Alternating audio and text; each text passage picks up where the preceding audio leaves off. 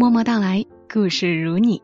这里是在喜马拉雅独家播出的《默默到来》，我是小莫，来和你聊聊我们平常人身上所发生的故事。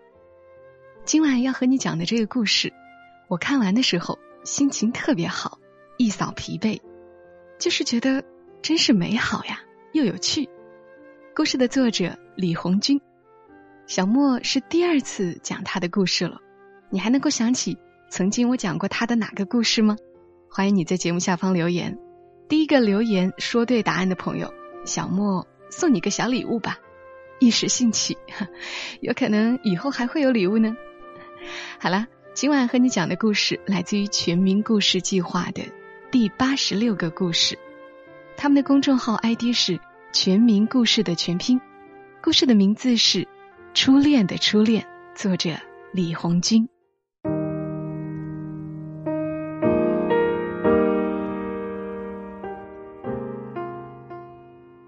三年，高二文理分科，志和娜娜分到了我带的班级。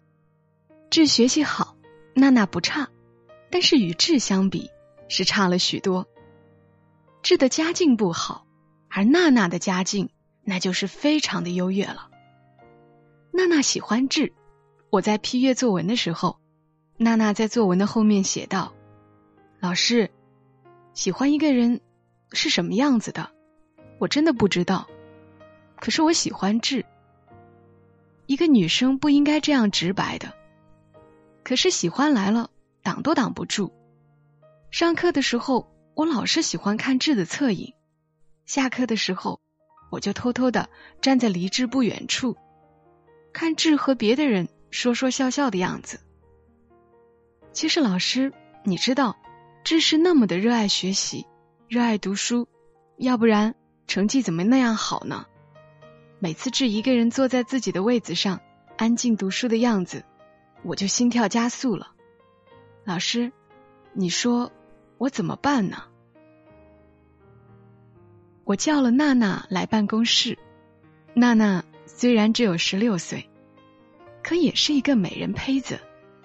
那腰身，那身段，那走路的姿势，都是很美的。青春的样子就是这样多情，青春的样子就是那样的朦胧。娜娜坐在我对面的椅子上，我拿出娜娜的作文，这些都是真的吗？娜娜忽闪着眼睛，脸红了。是真的，我也知道有些不好，可是抑制不住自己呀。我能说什么呢？学校有学校的制度，班级也有班级的要求，我就按照既有的老套路，开始自己的说教历程。什么恋爱不利于学习啦？什么这个时候不能早恋啊？什么这个时候的恋爱没有好的结果啊？等等。娜娜认真的听，不断点头。我认为自己的不拉不拉已经起到了效果。结果，我做了一个总结。总之。不恋爱是为了以后更好的恋爱。娜娜看我闭了嘴巴，老师，我还是喜欢志。你妹，还我口水钱！我让娜娜走出办公室，又叫了志。你知道有人喜欢你吗？志茫然的看着我，不知道，真的不知道。不知道就好，这个时候最好要锋芒不露，然后尽力学习。智听得莫名其妙，其实本来啊，你就不是一个爱出风头的小伙子，每天就是喜欢学习。我不拉不拉的说：“你有喜欢的人吗？”我再问：“有。”但是我知道这个时候恋爱不好，所以就不说了。志说道。挺成熟呀。好了，打发走了志。原来娜娜是单相思。我上高中的时候，怎么就没有人喜欢我呢？看看镜子，我吓了一跳。学校举行运动会，娜娜穿着最好的运动鞋、运动衣，一亮相就让很多男生的眼睛失去了自由转动的能力。志还是平时的衣服，参加长跑比赛，一双看不清楚颜色的老式运动鞋，还有那种普通布料的裤子。志竟然获得第三名，别人都在为冠军喝彩，娜娜一个人冲到志跟前，灿然一笑：“你好厉害啊！”志喝着水，有点不好意思。我看着，哑然失笑。青春的情感是那样的美好。比赛结束之后，志找我，老师，这个衣服我不能要。我一看，哇塞，这是最好的运动服，值我两个月的工资呢。我都眼馋好几个月了，老下不了购买的决心。如今，志拿着衣服，却说不能要。我问。为什么？智障红了脸。是那个娜娜送的，我不能要。我打气儿，换了我一定要，反正不花钱。智着急了，老师，老师，这个真不能要，你还是帮我还给娜娜。好吧，我叫了娜娜来，你的衣服没有人穿，还是拿回去吧。娜娜有些失望。其实我没有别的意思，就是想送志一件衣服，何必这样复杂？我笑他，没有别的意思。那你为什么不给每个人送一套衣服呀？比如送给老师一套。娜娜低声说：“老师，你不需要，你都多大了？”顿了一会儿，我说了一句话：“志啊，就喜欢学习好的女生。”你要是学习好一点，就距离志近一点，志一定接受你呢。是吗？娜娜眼睛放了光彩，然后又暗淡了。老师，我脑子不大聪明，可是勤可补拙啊。我说，好吧。娜娜不大高兴的拿着衣服走了，背影有些落寞。二零零四年，高三，志的成绩一直稳居学校第一名，是各个老师眼睛里的宝贝疙瘩。只要一提志的名字，各个老师都觉得兴奋莫名。好学生真是让人开心呀！娜娜的成绩不上不下，但考上大学是没有问题的。随着大学扩招，考取大学是越来越容易了。可是能不能和志在一起上大学，那就是两说了。娜娜的心事越来越重，上了课，有时候看得出娜娜看志看得出神，而志浑然不觉。志的笔记本上经常写满了各种笔记、各种公式，而娜娜的走神严重影响了娜娜的学习。志在作文里写道。会当凌绝顶，一览众山小。理想是高远而宏大的。娜娜的作文后面，经常发些女生的小牢骚。那只蝴蝶，为什么就不知道有只蝴蝶一直跟着她呢？不知哪一天，事情竟然有了高潮。娜娜的母亲来到学校里闹。是谁要和我女儿谈对象？老师，你说，你说。娜娜母亲在我的办公室里大声嚷嚷，几个聊天的老师看着也暗自嘻嘻笑。我关了办公室门，自己笑不出来。我知道一个母亲的心。高三了，谁不希望自己的孩子有个光明的未来呢？我让娜娜母亲坐下后问道：“你确定有人和你女儿谈对象？”娜娜母亲坐在椅子上，拍着桌子：“确定！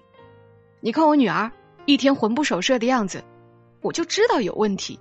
我着急呀，高三了，你知道吗？”我解释道：“你女儿没有恋爱，我是知道的。”娜娜母亲急了：“你知道啥？肯定有人背后偷偷引诱我女儿，要不然娜娜怎么能那样？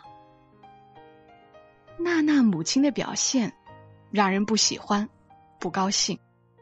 我说没有。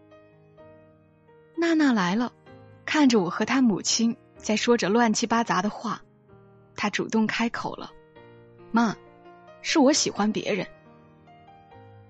娜娜母亲坐在椅子上，一下子就哑火了，泄了气。我得救了。沉默了半天，娜娜母亲敲着娜娜的头：“你呀，气死人了！你这样好看，值得这个时候喜欢别人吗？你愁嫁吗？”娜娜看着天，随娜娜母亲大声嚷嚷，只是站了一会儿，竟然走了，剩下娜娜母亲在我的身边凌乱。娜娜母亲最后问我。娜娜喜欢谁？你知道吗？我默然。娜娜母亲的表现真是前后不呼应，最后她无力的走了。我叫娜娜来办公室。喜欢一个人是没有错的，关键是要跟上对方的步伐。你再这样迷失下去，错的是你。而男人在关键的时候总是理智的很。我不知道娜娜是否听懂了我的话。后来她的学习认真了许多，可是成绩还是不大理想。那一天，一个学生告诉我：“老师，娜娜在学校的小树林边哭呢。”我心里一疼。高三一晃就过去了。志考上了上海一所名校，主攻现代金融，而娜娜考取了一个三本院校。娜娜给我打电话的时候说：“老师，我完了，我知道自己配不上志，真的。”不知怎么的，我竟然流泪了。痴情如此，我又如何？九月很快就要来了，智上大学的学费还是一个问题。毕竟上海是一个消费高的地方，而我们这里的经济不是很发达，志家里又是那样。幸好有助学贷款的帮助，志终于可以上海之行了。娜娜黯然失神，让我转给志。其实志不用贷款。我家里有他的学费，我把娜娜的好心告诉了志，志让我转告老师，你告诉娜娜，整整两年，是因为娜娜的喜欢，才有了我上学的动力。到这个时候，我才觉得我可以说出我喜欢娜娜，狠狠的喜欢。志补充说，老师，我也是人呀。娜娜那样美丽，主动追求我，我能不动心吗？能不心跳吗？可是，如果我不够努力，我知道我得不到永远的娜娜。你妹，还是个心机 boy。我这个老师，恰当的说，是一个媒人，找见娜娜，志是喜欢你的。如今有了名牌大学的招牌，志终于可以表达了。娜娜喜极而泣，泪眼婆娑。真的，你妹，我都感动了。老师，我要复读。娜娜很认真。其实我知道，就是复读，娜娜也未必能考上上海的名校。怎么办？刚开始的太阳，难道就要被乌云遮盖吗？我踌躇半天说。你理科不行，转文科，再战一年，记着，天道酬勤。娜娜听了我的话，转身走了，突然转身鞠了一躬，喊：“老师，我爱你。”娜娜去了一所重点高中的补习班，从此销声匿迹。二零零四年的冬天。娜娜母亲找了我一次，我女儿疯了，为了学习，两个月不洗澡，难道时间就那样珍贵吗？爱情啊，真是伟大。二零零五年的高考，我依然带高三，可是心里牵挂着娜娜的成绩。七月的一天，娜娜打来电话：“老师，老师。”然后就是哭泣声。我竟然不知所措。老师，我考上了，不过报的上海，录取的却是南京的高校，重点呢，依然是金融专业。吓死我了！我安慰娜娜，南京和上海都是华东，不远的，坐火车、坐汽车都可以相见。娜娜在那头破涕为笑：“老师，志放暑假了。”我们一起请你吃饭，你妹！我吃死你们！二零零五年的秋天，我专门到火车站送他们两个去华东，一个上海，一个南京，心里不知道怎么空落落的。我知道他们是我带过的最有真性情的学生。本来事情到此处就有了句号，我再也不用牵挂他们。二零零八年的七月，志大学毕业。志对我说：“老师，当今世界金融最发达的地方是华尔街。他要去美国深造。”我突然问：“娜娜怎么办呀？”志说：“我希望娜娜能跟着我一起去美国。”娜娜能去吗？为了跟上你读大学的节奏。娜娜已经是出了吃奶的力气，出国，我不敢想。我听娜娜说话，志终于以全优的成绩去了美国，而且是全额奖学金。志走的时候，娜娜没有流泪，她说：“老师，你不要怪志，我就喜欢志上进不止的样子，够爷们儿。纽约，明年。”我也要去那里，一定。隔着电话，我也能感觉到火热的青春。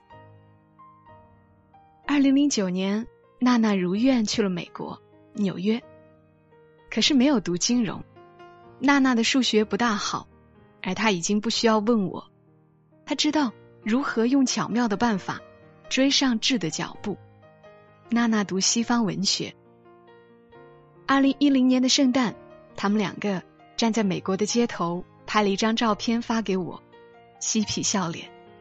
我回复：“不要被爱情冲昏了头脑，悠着点哦。”他们给我邮寄了一包巧克力，死贵死贵的。我拿出来分给我的高三学生，吃他丫的。二零一一年一整年，我都没有他们的信息。我的心里很着急。娜娜的母亲来找我了。老师啊，我家没有钱供娜娜美国读书了。娜娜父亲做生意出了问题，能不能让娜娜回来？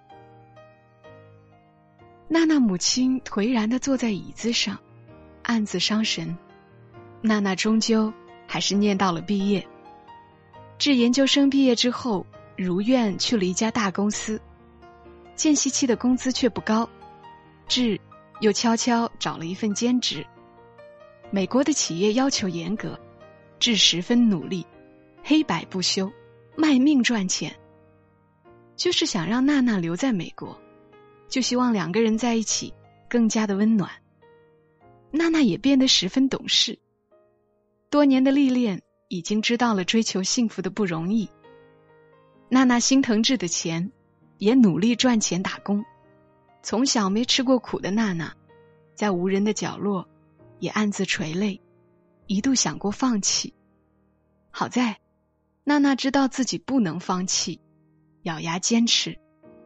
两个人在陌生的国度相互打气，能得到对方的爱，那就是最大的幸运。两个人都在使劲儿，春暖花开。冰河融化，终于，娜娜也毕业了，成绩不是很优秀，可是已经使出了全身的力气。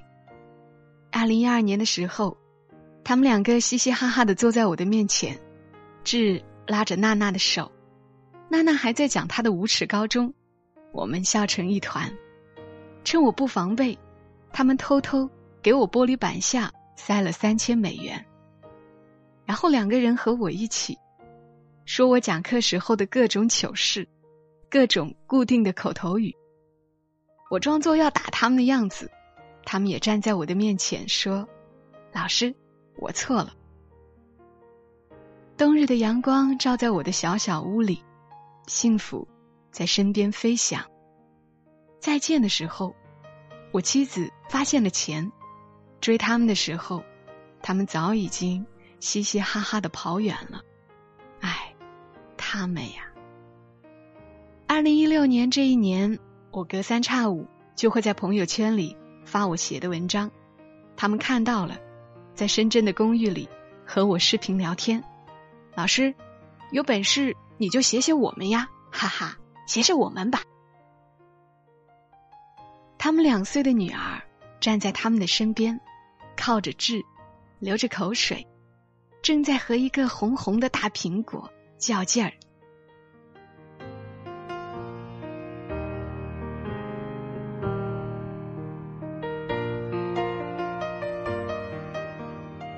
啊故事讲完了，是不是好温暖呢？这样的老师可真是赞呐！人好，还会写故事，有必要转给曾经的班主任们听一听了，对不对？好了，伴着美好的故事睡个好觉吧。更多节目内容，请别忘记关注“默默到来”的公众号，“默默到来”的全拼再加一横。也非常感谢大家对节目的点赞、评论、分享和打赏。我们下期声音再会，小莫在长沙，跟你说晚安。